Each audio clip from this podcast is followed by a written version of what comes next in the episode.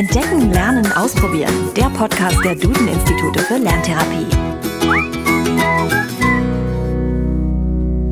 Hallo und herzlich willkommen zu einer neuen Folge von Entdecken, Lernen, Ausprobieren, dem Podcast der Duden-Institute für Lerntherapie. Wir sind Janina Brade und Christian Schwarz. Schön, dass Sie zuhören.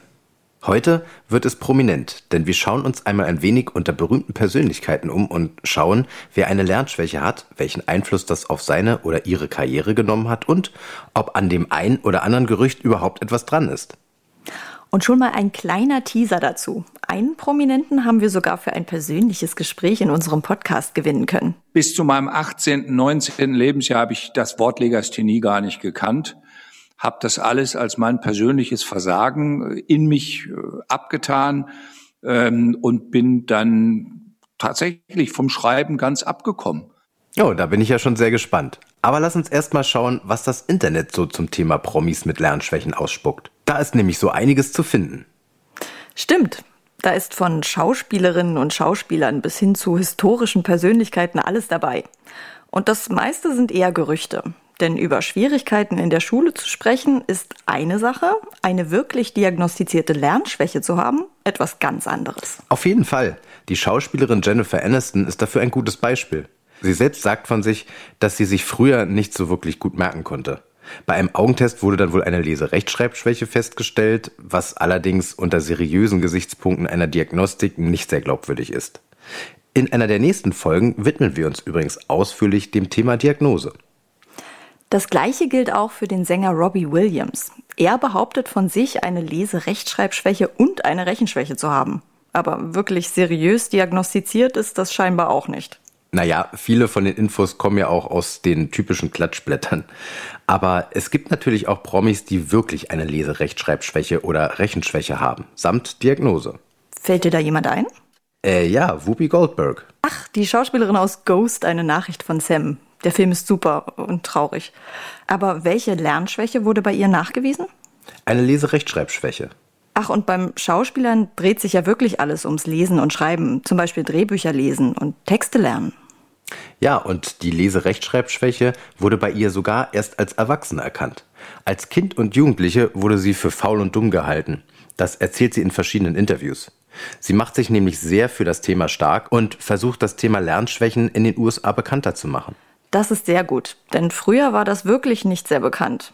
Wusstest du, dass angeblich sogar Albert Einstein eine Leserechtschreibschwäche hatte? Wirklich? Kann man das überhaupt belegen? Nicht wirklich. Das hat mir auch Dr. Lorenz Huck, der Geschäftsführer und Fachbereichsleiter interdisziplinäre Integration in der Zentrale der Duden-Institute in Berlin erzählt. Ich warne auch immer davor, so Ferndiagnosen zu stellen. Vor allem, wenn man dann versucht, das auch noch so historisch zu machen und dann behauptet, dass meinetwegen Albert Einstein eine Leserechtschreibschwäche hatte, kann man manchmal hören oder lesen. Oder ähm, Benjamin Franklin soll ja angeblich eine Rechenschwäche gehabt haben. Aber das ist äh, in gewisser Weise absurd, weil es zu Benjamin Franklins Lebzeiten natürlich noch keine standardisierten Testverfahren gab oder überhaupt Diagnoseverfahren, die auf die äh, Erhebung einer Rechenschwäche ausgerichtet waren. Ja, man kann also allenfalls sagen, dass diese sehr klugen Menschen unerwartet große Probleme in diesen Bereichen hatten. Und da sollte man auch so vorsichtig bleiben. Ne? Und sollte auch so ehrlich bleiben, finde ich, mh, gegenüber Kindern, die äh, jetzt vielleicht nach Vorbildern suchen, ja? dass man dann vielleicht sagt, ja, du kannst dir diese Person schon als Vorbild nehmen, weil die ja offensichtlich große Schwierigkeiten hatten als Kinder und aus denen ist trotzdem was äh, Gutes geworden, was Tolles geworden. Und das kann man auch machen, ohne zu behaupten, dass sie jetzt genau dieselben Schwierigkeiten oder vergleichbare Schwierigkeiten hatten, wie vielleicht Personen, die heute leben. Es stimmt also nicht alles, was man so im Netz findet. Nein, das ist aber auch eine Überraschung. Man sollte auch vorsichtig mit den Begriffen und den Diagnosen sein. In Episode 7, Was hat mein Kind, haben wir einmal zusammen mit Dr. Hook erklärt, was es mit den unterschiedlichen Begriffen überhaupt so auf sich hat. So viel sei schon mal gesagt. Legasthenie ist eher ein veralteter Begriff und Leserechtschreibschwäche ist die aktuellere Bezeichnung. Allerdings gibt es dabei auch noch regionale Unterschiede. Und Dyskalkulie ist im Prinzip nur ein anderes Wort für Rechenschwäche. Richtig.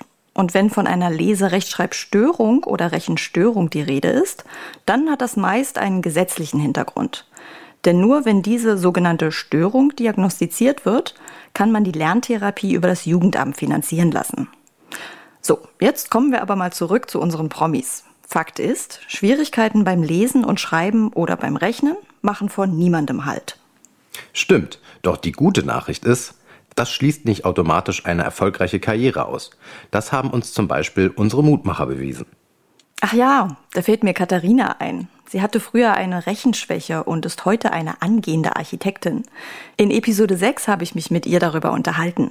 Äh, und in Episode 17 hattest du doch mit Livia gesprochen. Sie ist auch eine tolle Mutmacherin, denn sie hat ihre Leserechtschreibschwäche überwunden und ist heute Psychologin. Wir haben aber, wie schon angekündigt, jetzt auch noch ein prominentes Beispiel für eine erfolgreiche Karriere trotz Lernschwäche. Und das ist Bodo Ramelow. Der Ministerpräsident von Thüringen hat nämlich eine Leserechtschreibschwäche.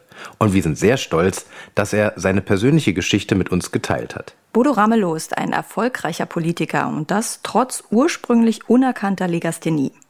Heute setzt er sich neben seiner politischen Arbeit für einen offenen Umgang mit diesem Thema ein. Und so hat er mir auch im Interview ganz offen von seinen Schwierigkeiten in der Schule erzählt. Ich muss immer wieder mich auch daran erinnern, dass ich ja in meiner Schulzeit überhaupt keine Ahnung hatte, dass ich Legasthenie hatte. Das war ja ein Teil des Dramas. Ich ähm, war hoch motiviert als Schüler, habe viel Freude an Schule gehabt und ähm, auf einmal gemerkt, dass es Schwierigkeiten gibt, die ich nicht einordnen konnte. Und diese Schwierigkeiten wuchsen sich immer mehr auf, aus in dem Moment, wo es losging, dass Diktate zu schreiben waren. Und mit Diktaten verbinde ich sozusagen mein Scheitern.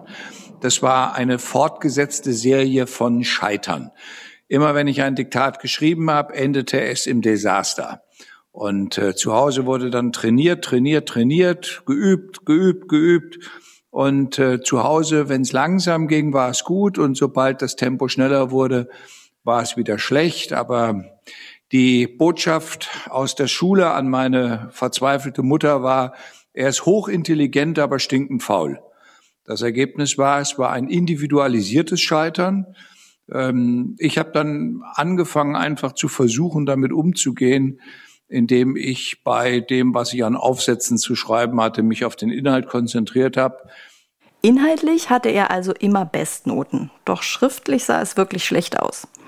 Als er dann als Teenager mit seiner Familie umziehen musste, kam er durch einen Schulwechsel in einen Englisch-Leistungskurs. Oh, eine Fremdsprache und Schwierigkeiten beim Schreiben, das klingt nach keiner guten Kombination. Ja, das hat er mir auch erzählt. Dabei ist ihm eine bestimmte Geschichte aus dem Unterricht besonders in Erinnerung geblieben. Ähm, ich schreibe eine englische Klassenarbeit, weiß, die endet mit sechs, also baue ich sie zum Flugzeug um und werfe sie als Flugzeug nach vorne. Der Lehrer schreit von vorne, das sei ja ungehörig. Und wenn ich jetzt das Flugzeug nicht aufheben würde, würde ich eine sechs kriegen. Ich habe ihn freundlich angelächelt, habe gesagt, er möge sich selber bücken, weil das Ergebnis wäre das gleiche. Diese Zeit war so unglaublich frustrierend für ihn, dass er sich quasi als Selbstschutz auch gerne in den Klassenclown verwandelt hat. In der Schule hat er sich also irgendwie durchgewurschtelt. Wie ging es dann weiter? Ja, er hat seinen Hauptschulabschluss gemacht. Dann hat er eine Ausbildung zum Kaufmann im Einzelhandel abgeschlossen.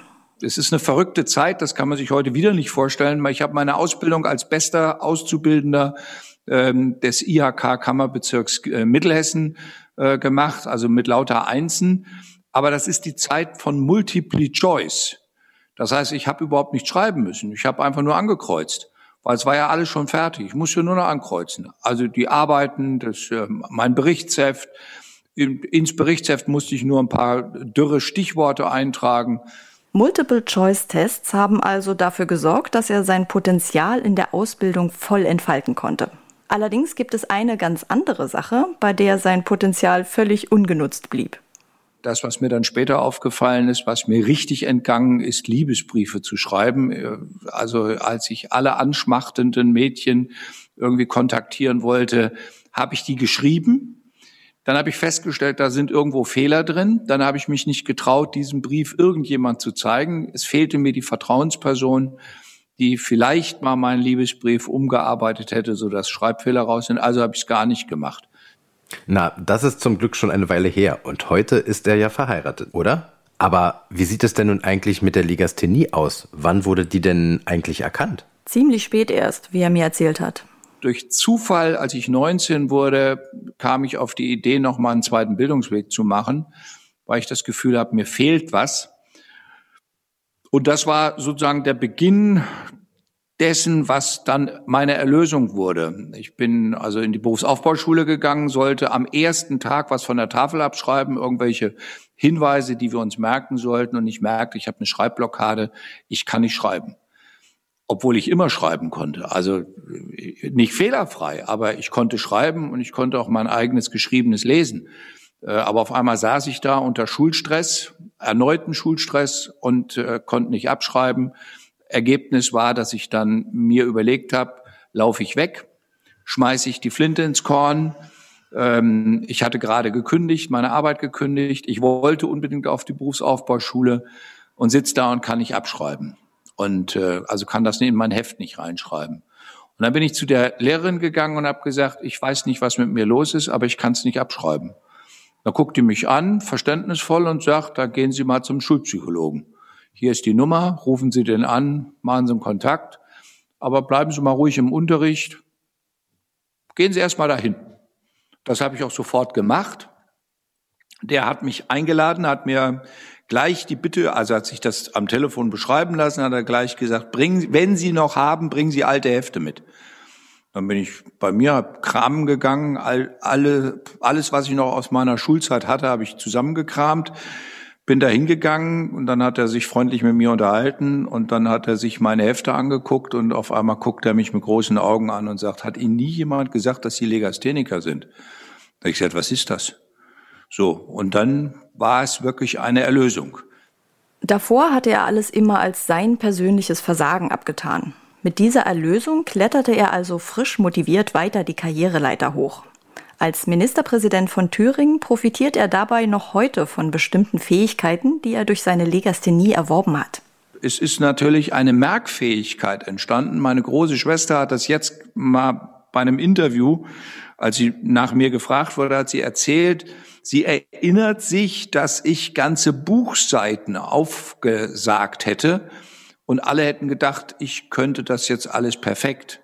In Wirklichkeit hatte ich das alles auswendig gelernt und ich habe mir eine Merkfähigkeit antrainiert, von der ich heute noch zehre. Die Fähigkeit, dass ich mir ein Konzept zurechtlegen kann, zu dem ich einen Stichwortzettel brauche, auf dem ich krumm und schief irgendwas hinschreibe mit äh, Kringeln drum und Pfeilen hin und her und dabei entsteht ein Konzept, wie ich eine Ansprache halten will. Und äh, dazu brauche ich kein Redekonzept. Äh, das äh, Konzept entsteht im Kopf. Dass er alles im Kopf vorher zurechtlegt, sorgt auch dafür, dass es einen frustrierten Menschen in seinem Leben gibt. Und wer ist das? Sein Redenschreiber. Denn der Ministerpräsident übernimmt diese Reden eigentlich nie genau so. Er hat mir erzählt, dass er sie quasi nochmal in seinem Kopf komplett umschreibt. Denn Vorlesen fällt ihm heute noch schwer. Und genau deshalb gibt es eine ganz bestimmte Sache, bei der ihm als Politiker Angst und Bange wird. Die Höchststrafe, die man mir antun kann, ist eine Regierungserklärung. Das ist so in sieben Jahren das Schlimmste im, im Leben, was einem passiert, also mir passieren kann. Ähm, weil das heißt, ich muss eine Stunde lang äh, ausschließlich Zettel vorlesen. Äh, weil diese Regierungserklärung ist vorher mit allen Ministerien, mit allen Ministern abgesprochen. Es ist nicht meine freie Rede, ähm, die ich halte, sondern ich äh, trage eine Gesamtkomposition zu einem politischen Thema der gesamten Landesregierung vor. In dem Fall muss ich drei Koalitionspartner bedenken, aber eben auch neun Ministerien, ähm, die alle ihren Teil darin auch sich äh, wiedergespiegelt sehen wollen.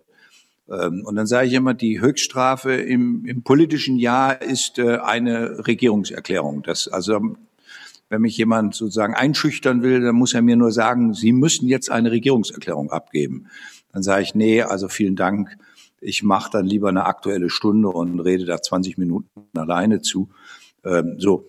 Ähm, und dann muss ich halt trainieren. Die, die schreiben dann für mich eine, eine Regierungserklärung, die dauert 40 Minuten und ich schaffe es dann mit den restlichen Teil zwischendrin auch noch 20 Minuten freihändig zu reden. Das gestattet mir meine Koalition dann, damit ich irgendwie unfallfrei durch diese Stunde komme.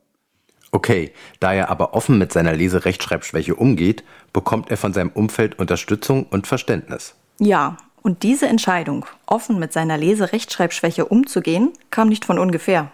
Das ist eine bewusste Entscheidung von mir gewesen, schon vor vielen, vielen Jahren, dass ich immer gesagt habe, ich rede darüber, ich rede laut darüber, um Eltern Mut zu machen, ihren Kindern über die Schulter zu gucken, um den Kindern Mut zu machen, ähm, dass ähm, das keine Katastrophe ist.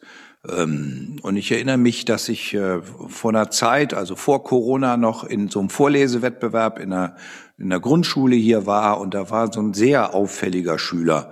Äh, und da haben sie mir schon gesagt, die Lehrerin hat mir das schon gesagt, der ist schon durch drei oder vier Schulen weitergereicht worden. Den wollte keiner. Und an der Schule haben sie sich um ihn gekümmert. Und dann war klar erkennbar, der ist Legastheniker. Also ich saß da, grinste vor mich hin und dachte, kommt mir alles bekannt vor. Und als der sich dann stotternderweise durch seinen Text gearbeitet hat und man merkte, er war total eingeschüchtert vor dem Text, vor dem Schreiben, vor dem Ministerpräsident.